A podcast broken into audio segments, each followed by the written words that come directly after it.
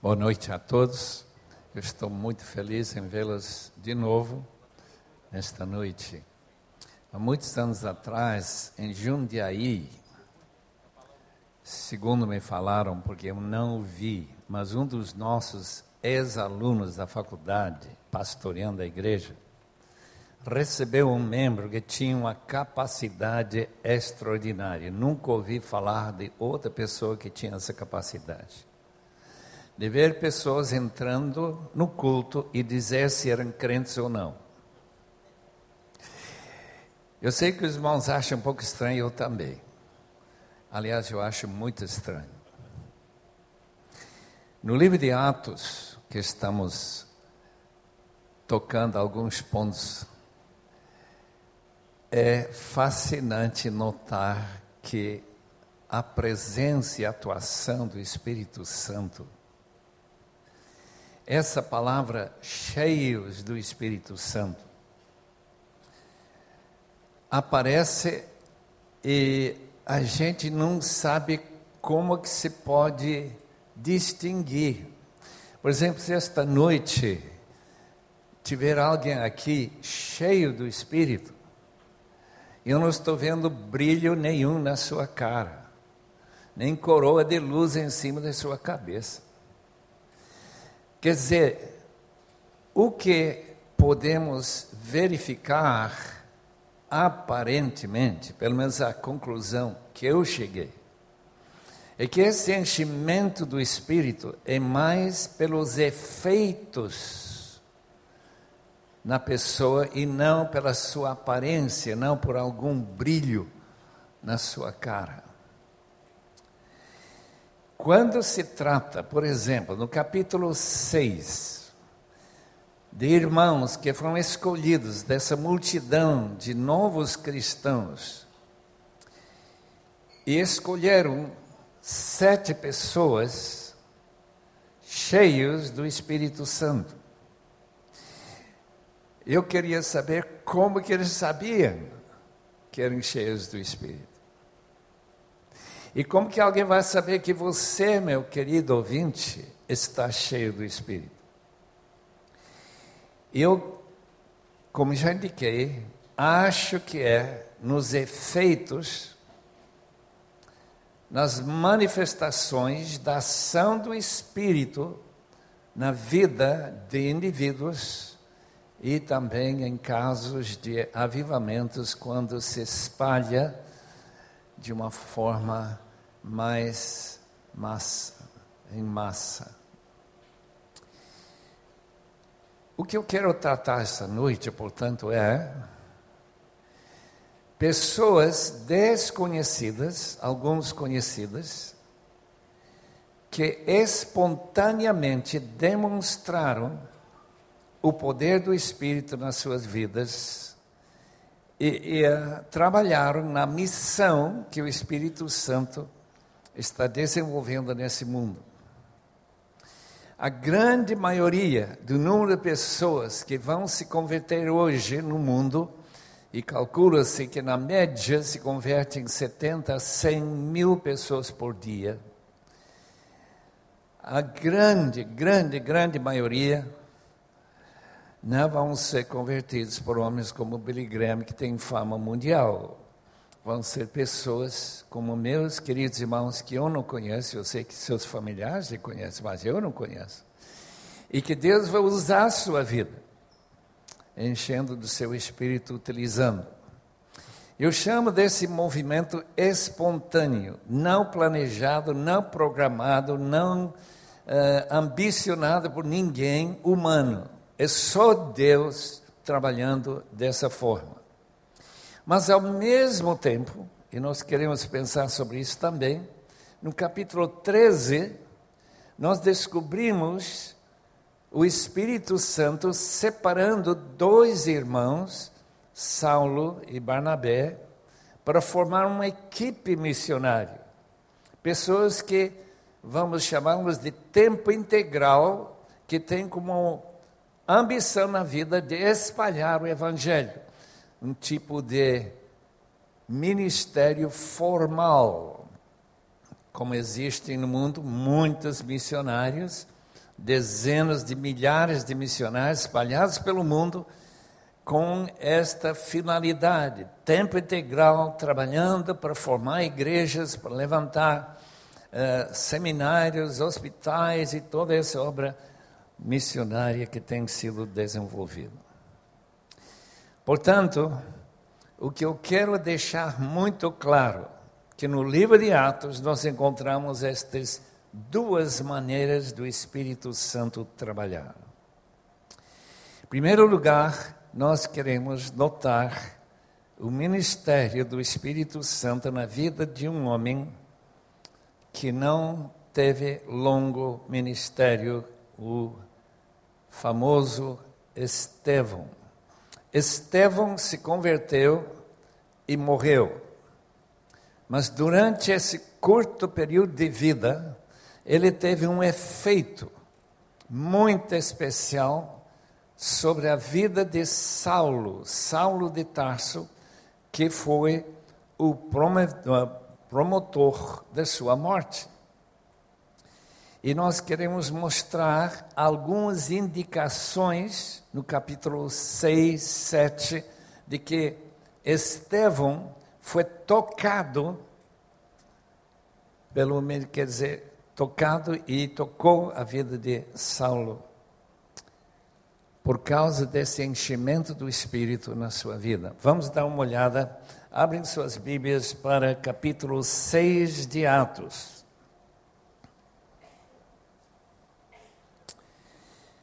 Versículo 8: Estevão, homem cheio de graça e do poder de Deus, realizava grandes maravilhas e sinais entre o povo.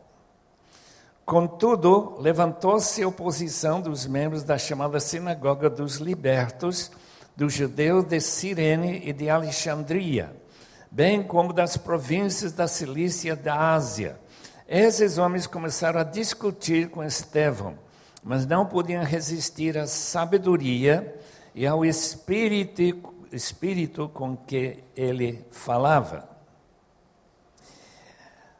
Aqui está um homem que mal se converte e já está discutindo e argumentando que Jesus Cristo é de fato o Messias, numa sinagoga de pessoas muito dedicadas ao nacionalismo judaico. Como Saulo de Tarso, eles vieram de várias províncias fora de Jerusalém para não somente ter essa atmosfera da importância da cidade consagrada à adoração de Deus, ficar pertinho do templo, ter os maiores e mais famosos rabinos para eles poderem estudar, como Gamaliel, no caso de Saulo. Saulo que veio de Cilícia, Tarso, na Cilícia, e estes da sinagoga dos libertos vieram de Cirene, de Líbia, daquela região de Líbia, Alexandria, onde já havia crentes. Notem uma coisa, irmãos, estão falando do ano 32, provavelmente. Jesus crucificado no ano 30 e já temos pessoas argumentando lá em Jerusalém, nessa sinagoga, e temos, como todos sabem, o martírio dele que significa isso?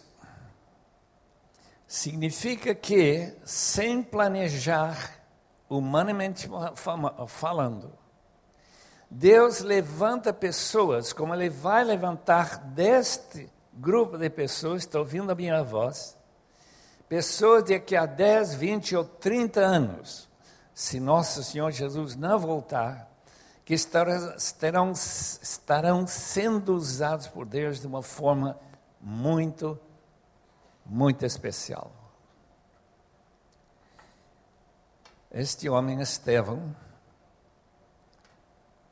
faz milagres, ele está cheio de sabedoria, sabedoria das Escrituras e como elas refletem a realidade e as promessas relativas ao Messias a morte de Cristo como nosso substituto, como aquele cordeiro que tira o pecado do mundo. E ele está usando esses argumentos numa sinagoga de gente muito dinâmico em termos de defender o tradicionalismo farisaico, provavelmente. O resultado, a morte dele. O que aconteceu no dia de Pentecostes? Algo semelhante. Nas conversões, houve pessoas de Cirene, pessoas de Alexandria, provavelmente, não mencionado, de Roma e de outras cidades. Nós não sabemos quem eram essas pessoas. Mas a luz do Evangelho se espalhou para aqueles lugares quase imediatamente após a crucificação e ressurreição de Cristo. Ninguém planejou, humanamente falando, só Deus que planejou. E a gente pensa neste mundo, onde o Evangelho chega sem ninguém estar imaginando que chegaria. E lá, uma luz brilha, ou uma, um fogo que vai se deflagrando e passando por toda a região, e o resultado a gente chega e vê esse poder de Deus. Eu fico tão admirado. A Igreja Católica gostaríamos de saber ou pensar que Pedro começou a igreja de Roma, não foi ele não. A não ser que dizer que ele começou em Jerusalém, a igreja em Roma. Não, as pessoas se converteram naquele dia, voltaram para suas terras. Felipe falando com aquele eunuco, é assim o evangelho, a luz do evangelho chega na Etiópia e assim por diante. De modo que, quando eu penso na globalização do mundo, eu imagino quantas e quantas pessoas sem título de missionário, sem rótulo, estarão levando esse evangelho do Brasil e ninguém sabendo a não ser Deus e os efeitos. Por quê? Porque estão saindo cheios do Espírito Santo, como Estevão. Agora, quanto é feito sobre a vida de Saulo, eu queria que os irmãos notassem alguns paralelos interessantes nesse texto onde se trata da morte deste homem. Ele provocou uma ira provavelmente com apoio do próprio demônio, para que ele seja eliminado da terra. Quando ele falou, povo rebelde, versículo 51 do capítulo 7, obstinando de coração e de ouvidos, vocês são iguais aos seus antepassados, sempre resistem quem?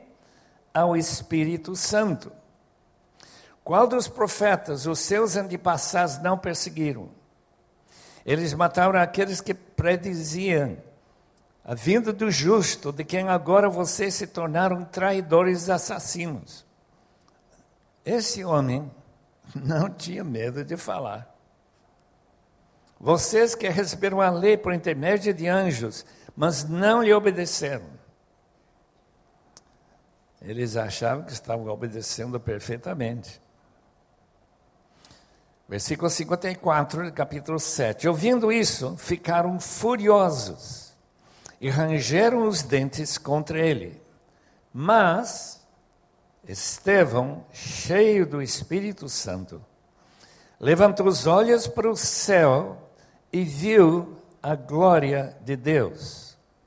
Jesus em pé à direita de Deus e disse: Vejo os céus abertos e o filho do homem em pé à direita de Deus. Este homem tem uma visão enquanto as pedras vai batendo no seu corpo e na sua cabeça, e como ele tinha ainda consciência e poder falar, dizer: Eu vejo a Jesus.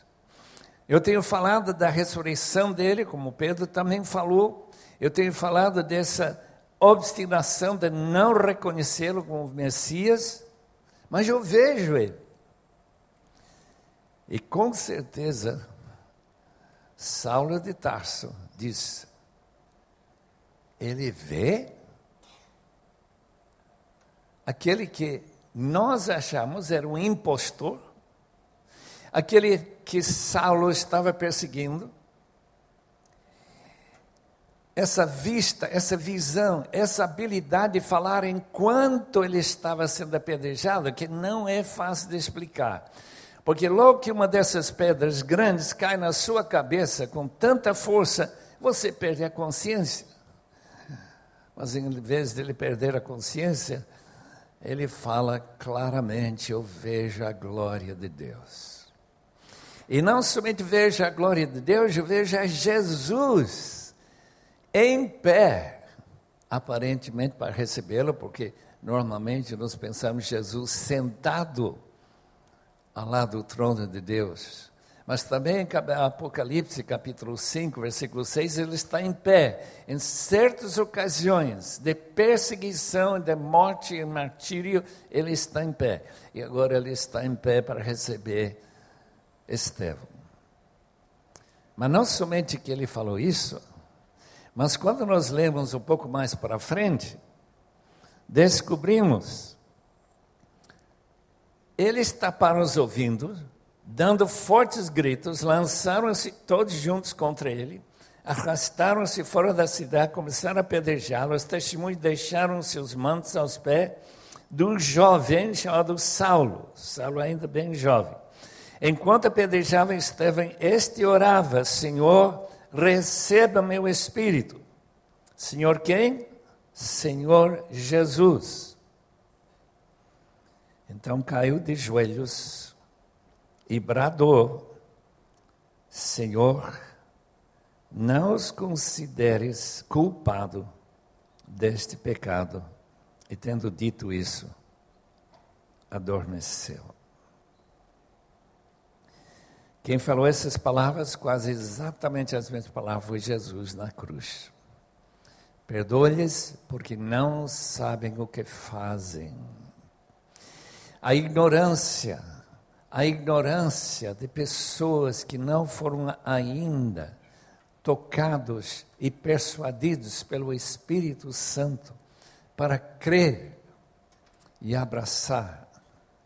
Mas o que está acontecendo no coração de Saulo de Tarso é que seu coração está sentindo uma dor que mais tarde nós veremos no capítulo 26, Jesus chama de aguilhões.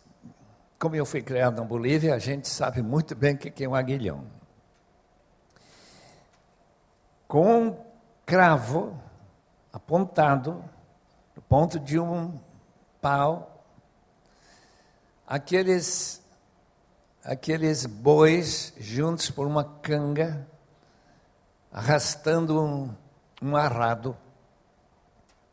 Quando eles cansam e começam a andar um pouco mais devagar, dá uma picada lá no região posterior daqueles bois. Resultado, ganha nova energia. Saulo, Saulo, está ouvindo uma pessoa olhando para Jesus, o que vai acontecer quando apenas pouquíssimo tempo depois, com a ida de Saulo de Tarso para Damasco. A glória do Senhor que ofuscou os olhos de Saulo, de modo que ele cai do seu cavalo, como todos conhecem bem a história no capítulo 9 com a glória mais brilhante do que o próprio sol. E que ele escuta uma voz que pergunta: Por que, Saulo, me persegues? Qual é seu motivo? Qual é o interesse que você tem de me perseguir? E Saulo está pensando perseguir a Jesus, ele está morto. Todo esse movimento dos cristãos é falso. É uma seita que está crendo numa mentira. Mas agora ele tem que duvidar mesmo, porque essa mentira está falando com ele. E chamando ele por nome. E por que, que ele está perseguindo? Ninguém, acredito, teve oportunidade de evangelizar Saulo de Tarso. Não foi planejado. Ninguém fez assim um complô, um plano para levá-lo para Adonep, lá de Jerusalém, e para ele sentar lá e ouvir, comendo um grande, uma grande festa de, não sei o que, que eles comiam naquela época, era mais gostosa. Certamente não era carne de porco, mas de qualquer maneira, Saulo nunca tinha sido pressionado, creio eu, a acreditar que Jesus de fato era um Messias vivo, ressuscitado, cumprindo Isaías 53 e outros textos. Mas, quando ele escuta homens como Pedro, homens como Estevão, homens que aparecem ou desaparecem. O resultado é conversões. E a maravilha é que Saulo, com todos os seus argumentos contra o cristianismo, com toda essa sabedoria que ele tinha humana, com todo esse conhecimento que ele tinha recebido do Antigo Testamento de Gamaliel, ele não foi capaz de dizer: olha, aquilo que eu estou vendo não é a glória de Deus, quem está falando lá não é Jesus, e aquilo que estou vendo nas suas mãos não são as marcas da crucificação. Resultado: consciência. Consciência começa a doer. Aguilhão dói, meus amigos. E a convicção que ocorreu no dia de Pentecostes com aqueles que tinham crucificado a Cristo, como Pedro declarou, e que novamente Estevão declara, e que talvez, eu não tenho nenhuma evidência no livro de Atos, que Saulo fez parte daquele gritaria de levar Jesus até a cruz. Agora ele foi culpado talvez da morte de um dos seus seguidores. E talvez ele estava com a verdade e não Saulo. Quando se cria dúvidas, e uma pessoa tão séria, religiosamente falando, que Saulo é de Tarso, Deus tem possibilidade de fazer grandes coisas. Eu não sei que seria a consequência da vida deste homem Estevão se ele não tivesse morrido já quase no início do progresso do Evangelho. Mas o que nós sabemos é que ele, Saulo de Tarso, foi tremendamente usado por Deus, especialmente escrevendo uma boa parte do Novo Testamento para nós. E hoje em dia estão sendo lidos e amanhã vai se pregar sobre as cartas de Saulo de Tarso, que ele escreveu em situações de perseguição. Milhões de pessoas vão ouvir exposição dos seus ensinamentos nas suas cartas. Eu não digo que nós devemos bater palmas pela morte de Estevão, mas eu digo que Deus tem a capacidade de virar a história de uma forma tão estranha e tão inesperada e utilizar uma pessoa que nunca foi chamado para ser missionário e nunca imaginou que ele ganharia ou seria parte da conversão de um homem como Saulo. Mas Deus usou porque Ele é, como temos ouvido durante esses dias, aquele que soberanamente conduz a sua missão para a sua conclusão, que todos nós esperamos não demore muito.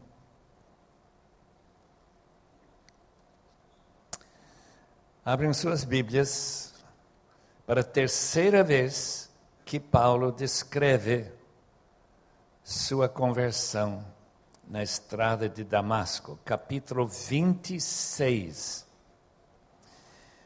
Quando Paulo está contando para Agripa II e Festo, aquele governador romano. Quem é Agripa II? Filho do primeiro, que matou a Tiago, um dos mais queridos apóstolos. Quem foi Agripa primeiro foi aquele que recebeu do seu pai o Herodes o Grande, aquele que matou as crianças tentando matar Jesus. Então, como nós ouvimos ontem com o pastor Luiz Saião, nós temos esse movimento contrário ao avanço do Evangelho, mas no meio dessa contrariedade, nós vemos o poder do Espírito agindo para levar essa missão para frente. Já encontraram o capítulo 26, eu quero ler os versículos 15 até 18.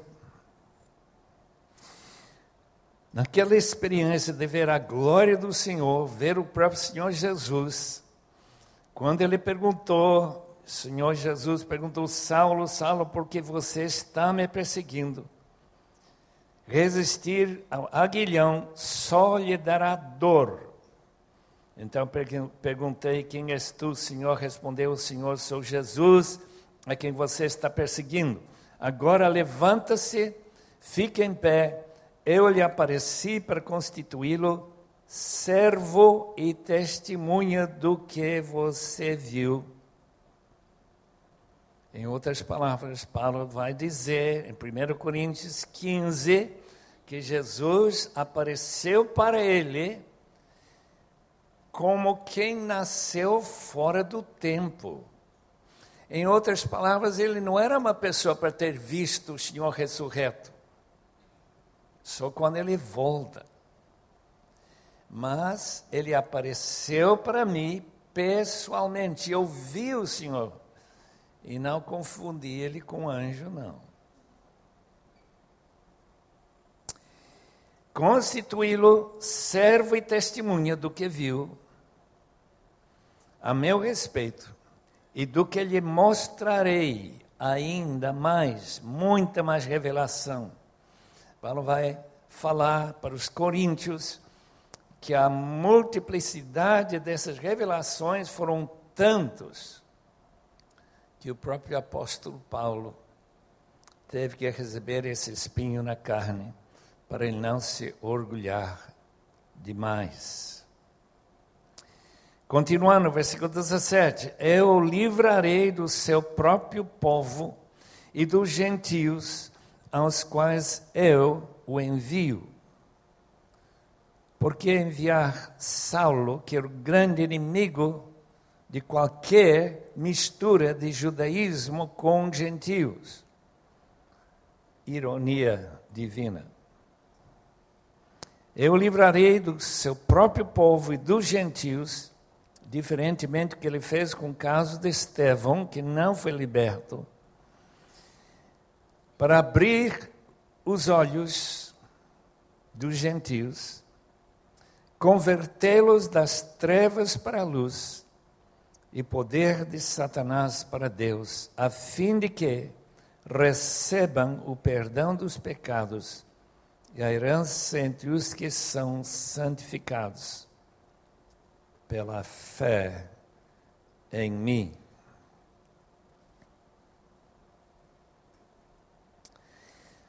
Isso, meus irmãos, é marca da presença ação do Espírito Santo em vidas cheios dele. Porque quando Ananias vai para casa em Damasco, na rua direita, ele disse: Deus me enviou para que você fique cheio do Espírito. Vai tomar o lugar de Estevão, só que Deus vai protegê-lo de tantas tentativas de matá-lo, até o dia em que ele será decapitado em Roma, século do ano 67 depois de Cristo. Saulo de Tarso se torna o famoso Paulo de Tarso, da Cilícia, e de onde vem as pessoas que mataram a Estevão, Sirene, de Cilícia e de Alexandria. Quando a gente percebe essas realidades, irmãos, a gente nunca, mas nunca devemos imaginar que Deus perdeu o controle. Eu tive como companheiro de quarto na faculdade um jovem muito inteligente, por acaso, pegou as melhores notas que a escola jamais deu. Chamado John Stam, S-T-A-M. Seu tio era John Stam também. E sua tia era Beth. Antes de Beth ir para juntar-se com seu futuro marido na China, no interior da China, ela orou numa agonia, como se ela tivesse alguma ideia de que, que aconteceria com ela e com seu marido. Naturalmente, ela não teve nenhuma visão que eles seriam martirizados, mas havia aquela ansiedade sobre isso, e ela teve que lutar para poder dizer: Senhor, eu irei para onde tu me mandares, farei o que você manda que eu faça, eu entrego todos os meus direitos, todas as minhas vontades para ti, Senhor. A Bete casou com John e em dezembro, dia 6 de 1934, eu tinha apenas quatro anos. Aliás, tinha passado exatamente para cinco anos que eles foram decapitados. Eu lembro como essa notícia passou pelo mundo. A morte de John e Betistan. Foi um erro da parte de Deus de não ter lhes protegido? Ou eles erraram quando as forças comunistas deram uh, uh, o privilégio de escolher se vocês querem voltar para a sua terra? Podem negar Jesus e podem ir. Mas se vocês não negarem a Jesus publicamente diante dessa multidão,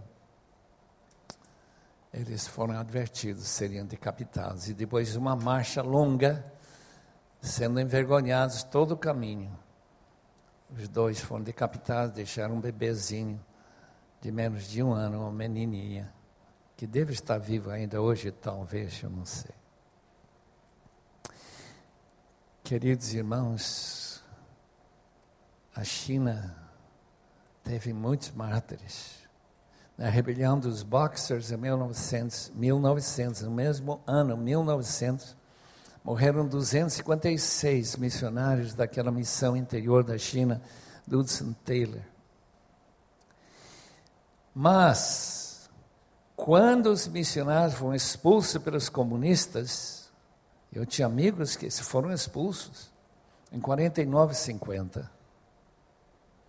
Deixaram Calcula-se, ninguém sabe o número exato, uns 800 mil crentes em toda a China. Hoje, hoje, a China tem os cálculos que eu tenho ouvido várias vezes repetidos, de 80 a 100 milhões de crentes. é tão extraordinário que Deus não precisa de movimentos formais, organizados, de pessoas estrangeiras, a não ser para plantar a semente e para plantar e regar com seu próprio sangue. Para quê? Para que essa, esse fogo da floresta leve o evangelho para todos os cantos daquele país.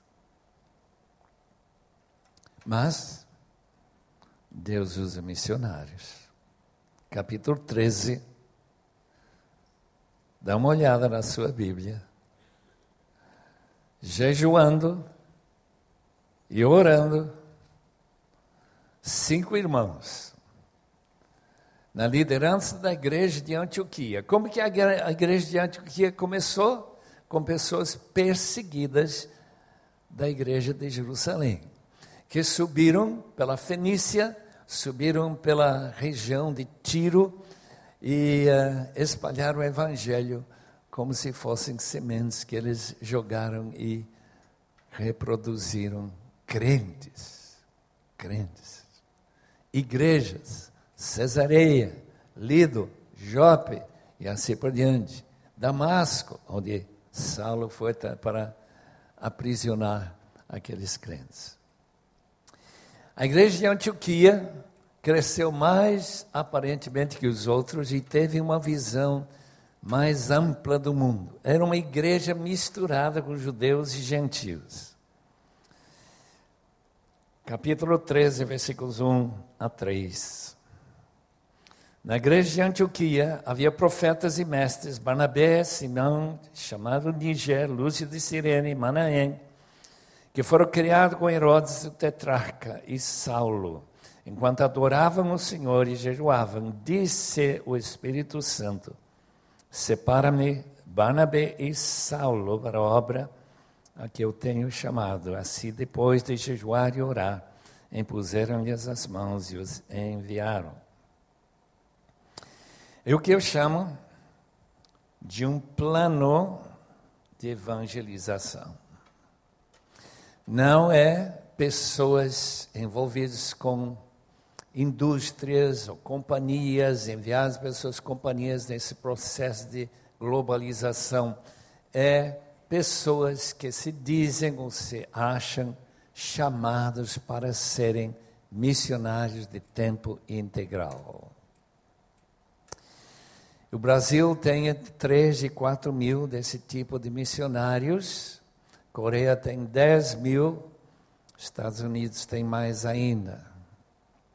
Mas o que está acontecendo, especialmente no primeiro mundo, não está diminuindo rapidamente. Muito difícil agora descobrir candidatos. O que a gente espera é que esse método formal, planejado, de chegar a lugares, especialmente a povos não alcançados. Comissões surgindo no Brasil, como a MID, de Ana Maria de Costa, lá de Brasília, ou como a própria Missões Mundiais, com seus missionários autóctonos, como também aqueles que saem do país para plantar numa região onde o Evangelho ainda não foi plantado.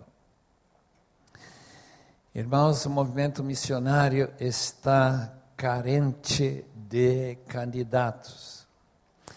E a minha pergunta é: por que será que quando eu falo com a doutora Bárbara, que cuida daquela missão nesse centro de treinamento em João Pessoa, diz o número de candidatos está diminuindo. Quando eu falo com o pastor Valdemar Carvalho, do Kairos, o número de candidatos está diminuindo. Eu disse, não é possível. O número de crentes está aumentando.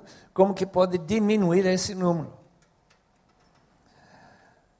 A razão, queridos irmãos, é que o controle sobre quem deve ir está na mente do Espírito Santo. Ele que falou. Se não tivesse falado, nem Barnabé e nem Saulo teriam saído. Eles teriam continuado seu ministério normalmente. em Antioquia. Barnabé teria voltado para Jerusalém, já que Saulo era muito capaz para ensinar, e foi a razão que ele foi convidado para fazer parte daquela igreja.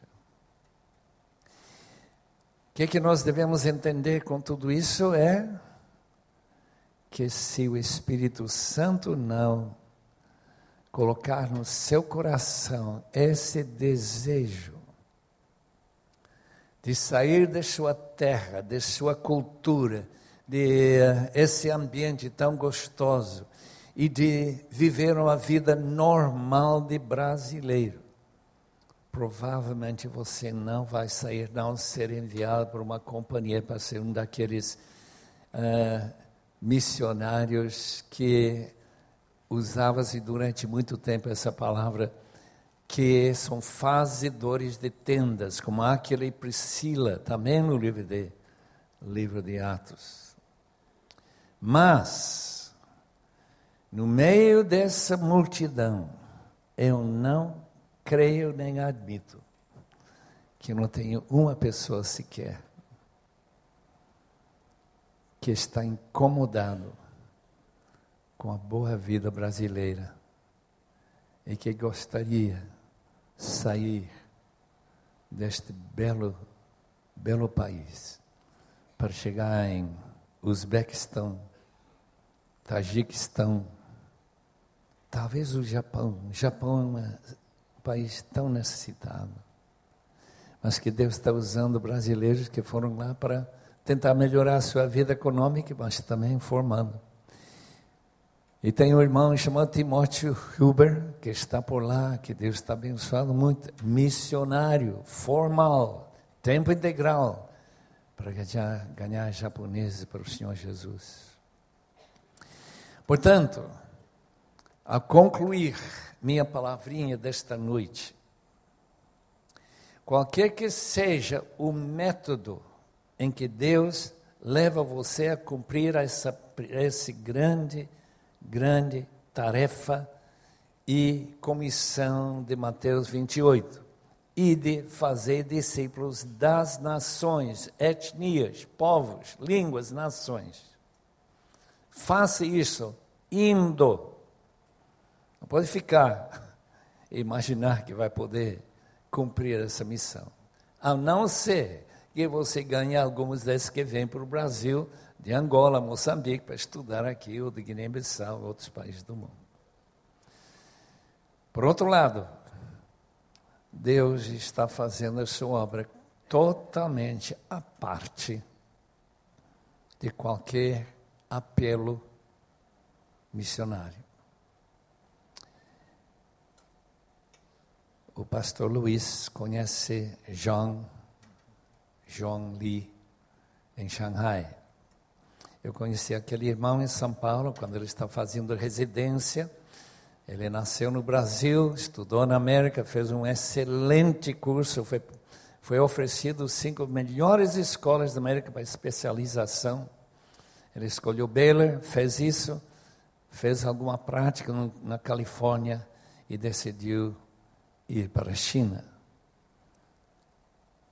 sustentando-se a si mesmo mas Deus abrindo a porta para ele poder evangelizar e ensinar e levar à frente lá em Xangai um bom grupo. E nosso irmão Luiz pode falar dele mesmo ter visitado esse grupo. Eu nunca fui lá para visitar como está indo esse amigo, amigo bem querido. Queridos irmãos, se Deus lhe enviar, bate palmas, glória a Deus. Se Deus tirar sua cabeça, bate palmas lá no céu. Porque nada, nada é feito sem o poder e plano do Espírito Santo, se nós estamos que cheios dele.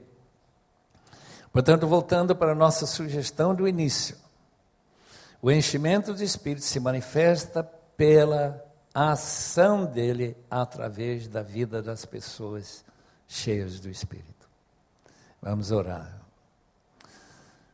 Oh Senhor, muito obrigado pelo livro de Atos. Muito obrigado pela maneira que tu conduziste, pelo teu poder soberano nas vidas de homens como, como Estevão, como Saulo de Tarso, para nos abençoar hoje no Brasil. Como tu tens levado o trabalho formal de missionários que vieram para o Brasil há 100 anos atrás e mais recentemente, para plantar essa igreja que tem crescido muito. Oh Deus, que nós não sejamos assim egoístas, guardando somente para nós mesmos aquilo que custou tanto para as pessoas trazerem para nós. Em nome do Senhor Jesus. Amém.